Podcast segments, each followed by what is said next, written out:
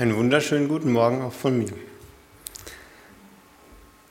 Einst erhielt der Rabbi Shemayahu Besuch von einem Mann, der lange bei ihm blieb und dabei ohne Unterbrechung redete.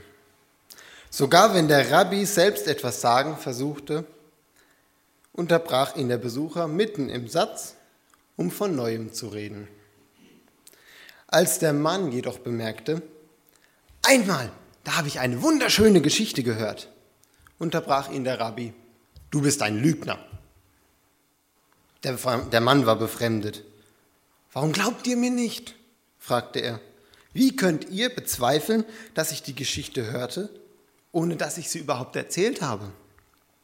Das ist ganz einfach, erwiderte der Rabbi mit einem kleinen Lächeln. Du hast mir, seitdem du die Stube betratst, nicht einmal Gelegenheit gegeben, auch nur ein einziges Wort zu sagen.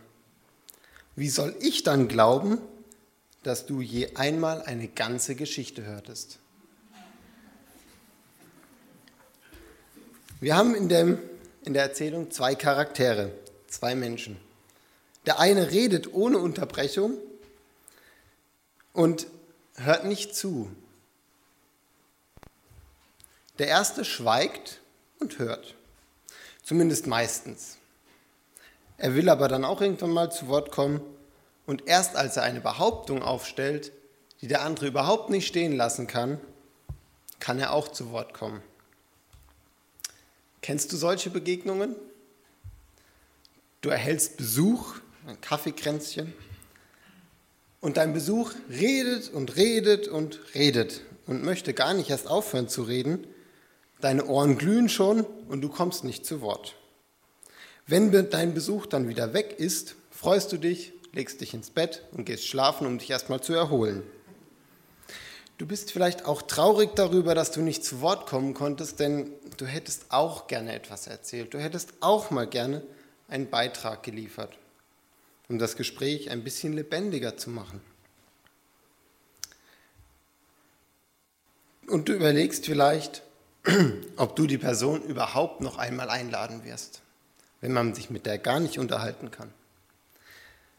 Der Gast hingegen geht nach Hause, er freut sich über diesen wunderschönen Nachmittag, endlich mal wieder ein Mensch, der so richtig gut zuhören konnte. Da konnte ich mir mein Herz ausschütten. Er ist glücklich, zufrieden fühlt sich gut und es gibt nichts, was ihn daran stört. Bevor mir diese Geschichte über den Weg lief,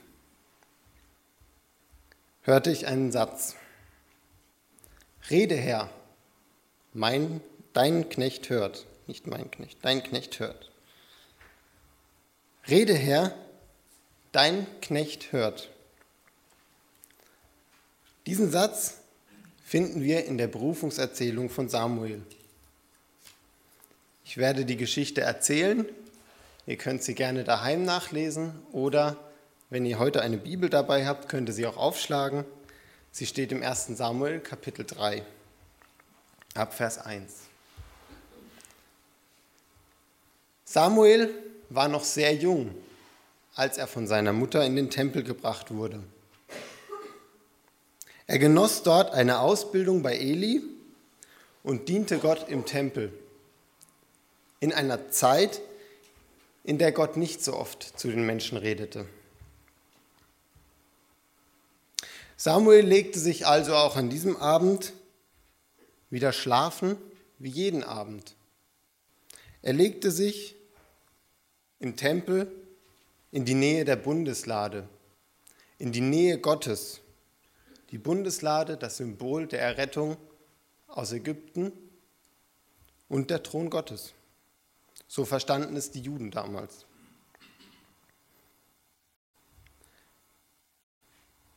Okay, das wäre ungefähr so, wie wenn du hier in der Gemeinde aufgewachsen bist, eine Ausbildung bei unserem Pastor genossen hättest und jede Nacht hier vorne im Altarraum schlafen würdest unterm Kreuz, das Symbol der Errettung durch Jesus Christus.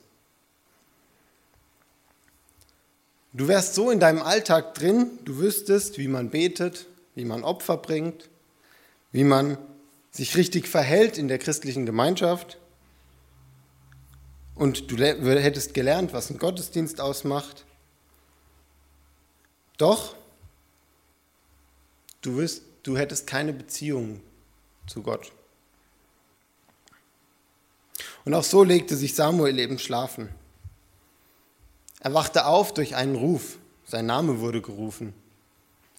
So ging er, wie er es gelernt hatte, zu Eli und sagte, ja Eli, hier bin ich. Du hast mich doch gerufen. Und Eli schickte ihn wieder schlafen, weil nicht mal er ihn gerufen hatte.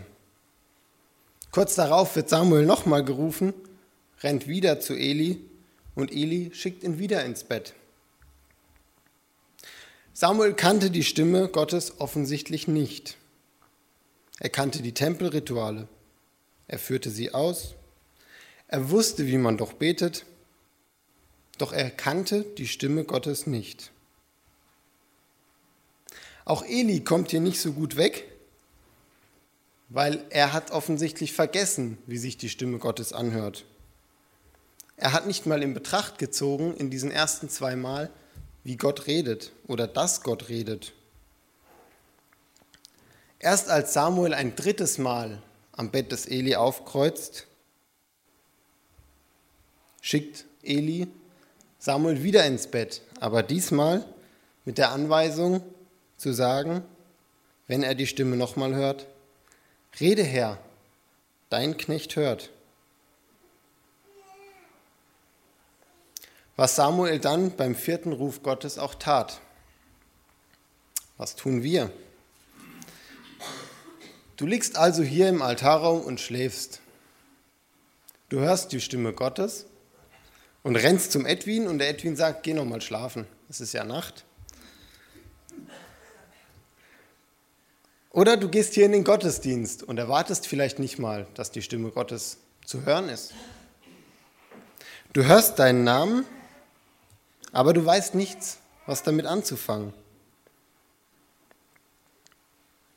Beim nächsten Rufen gehst du wieder zum Edwin und Edwin schickt dich wieder schlafen.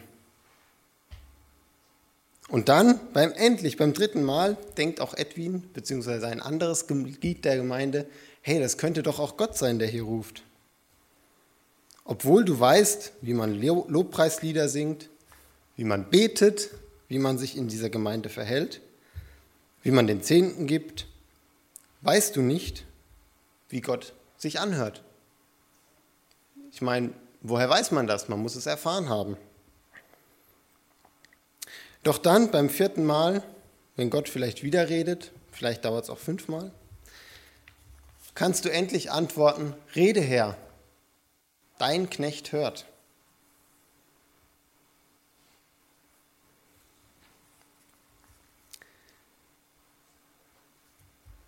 Und Gott redet dann auch. Er redet zu Samuel. Es fallen verschiedene Dinge auf. Samuel ist der Lernende, noch jung,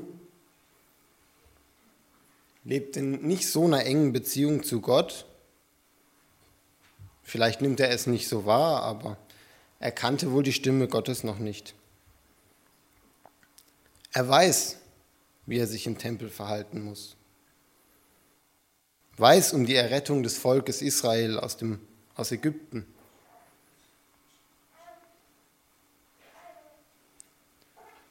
Ein, er ist ein Jude, der so aufwächst und viel weiß, ohne eine Beziehung zu Gott zu haben. Aber dieser Satz, Rede Herr, dein Knecht hört, verändert seine Beziehung zu Gott. Sie wird aus einem Geben zu einem Miteinander, zu einem Hören, zu einem Reden und zu einem Tun. Eine Beziehung, die nicht auf Einseitigkeit beruht. Und wir haben Eli, er kennt die Stimme Gottes oder sollte sie kennen. Doch er war blind oder er wurde blind, seine Augen wurden schwach. Dieser Satz steht in Vers 2 ziemlich am Anfang. Wenn jemand nicht mehr richtig sehen kann, dann kann er etwas nicht mehr richtig erkennen.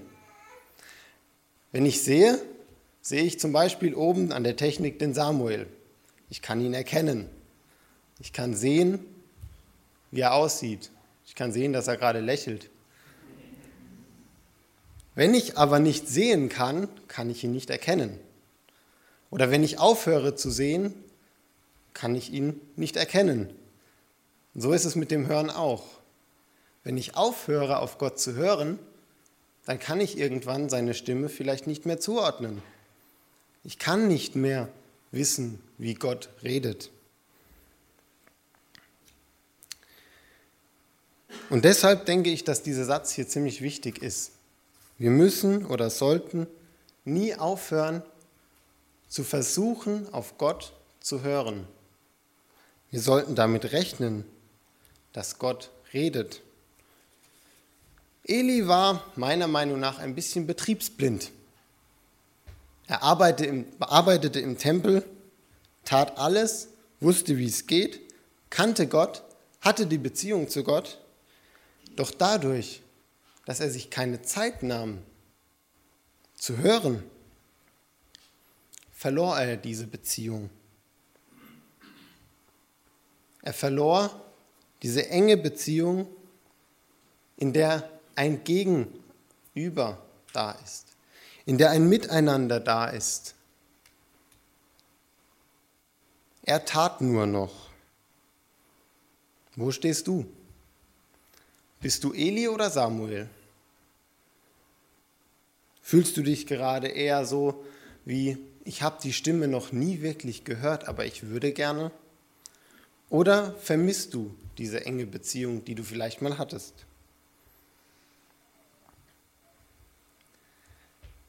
Schon in der Geschichte, die ich am Anfang erzählt habe, fällt auf, dass eine Beziehung nur durch ein gegenseitiges Reden und Hören bestehen kann. So ist es unter uns Menschen.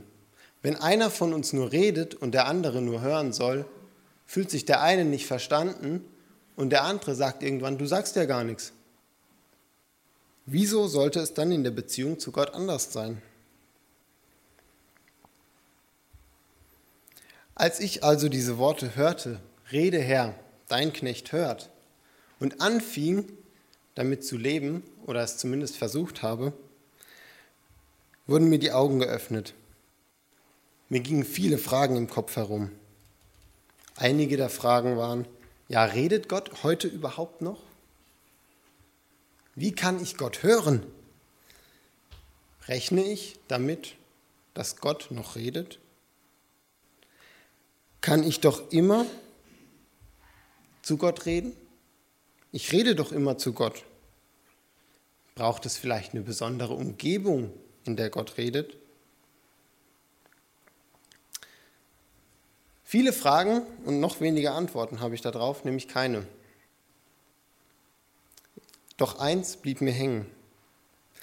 Dieser Satz, Rede Herr, dein Knecht hört, ist ein Gebet. Ein Gebet, das Schweigen und Hören beinhaltet.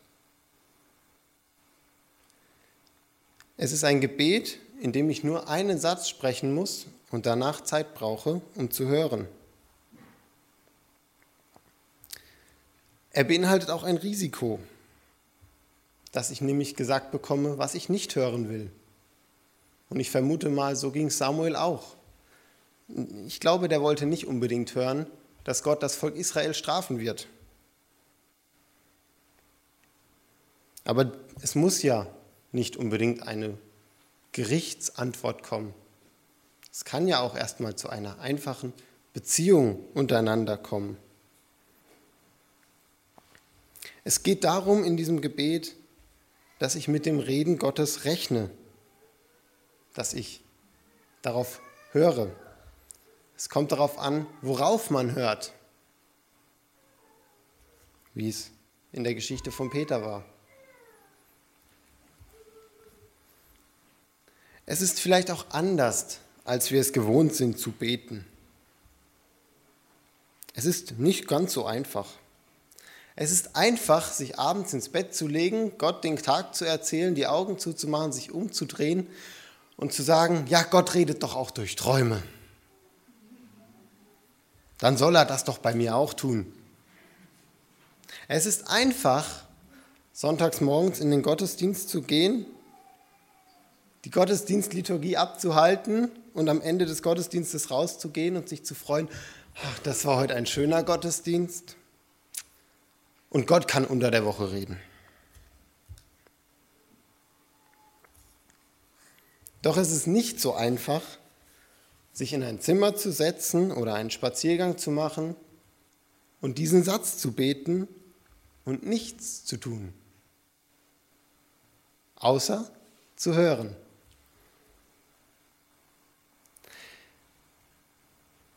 Auch wir leben in einer Welt, in der wir oft das Gefühl haben, dass Gott nicht mehr redet oder nicht so häufig, so wie Eli und Samuel. Christsein wird oft zur Pflicht. Ich muss doch reden. Ich muss doch immer für Gott was tun. Ich muss doch in den Gottesdienst gehen. Ich muss Gott doch alles recht machen. Der hat mich doch erlöst. Da muss ich doch so viel tun. Doch darum geht es Gott, glaube ich, nicht. Es geht vielmehr um ein Miteinander. Die Fragen beim Hören sollten eher lauten, warum sollte Gott reden, wenn ich nicht zuhöre? Warum sollte Gott reden, wenn ich mich nicht stören lasse? Bin ich bereit, Gottes Reden zu hören? Bin ich bereit, mir Zeit zu nehmen für Gott, um das Reden zu hören? Rechne ich mich, rechne ich mit dem Gebet?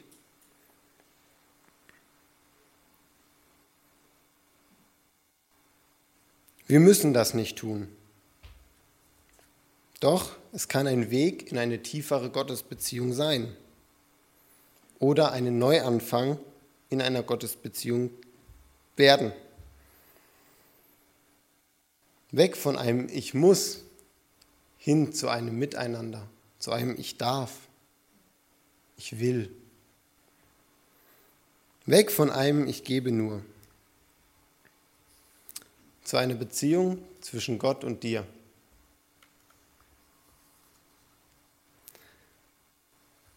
Ich möchte euch zu einem Experiment einladen.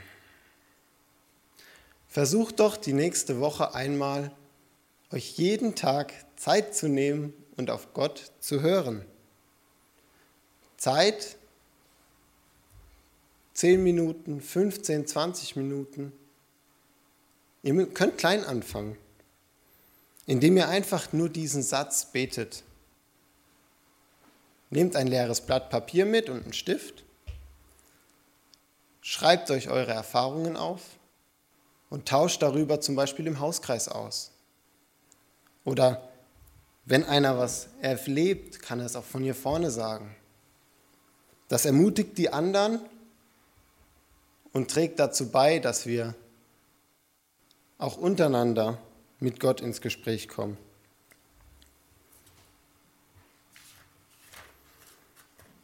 Ich glaube, dass Gott auch heute noch reden will und dass er es auch heute noch tut. Und dass wir uns manchmal einfach ein bisschen Zeit für ihn nehmen sollten.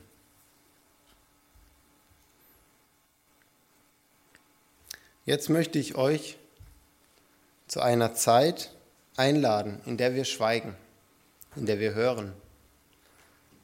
Sie wird nicht so lange sein, aber ein Anfang.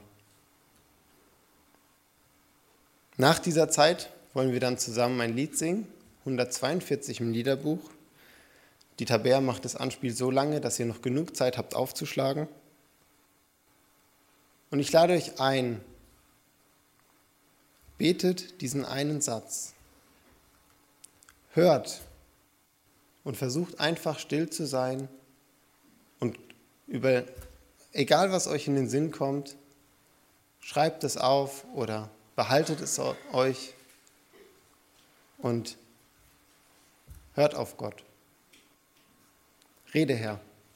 Wir hören.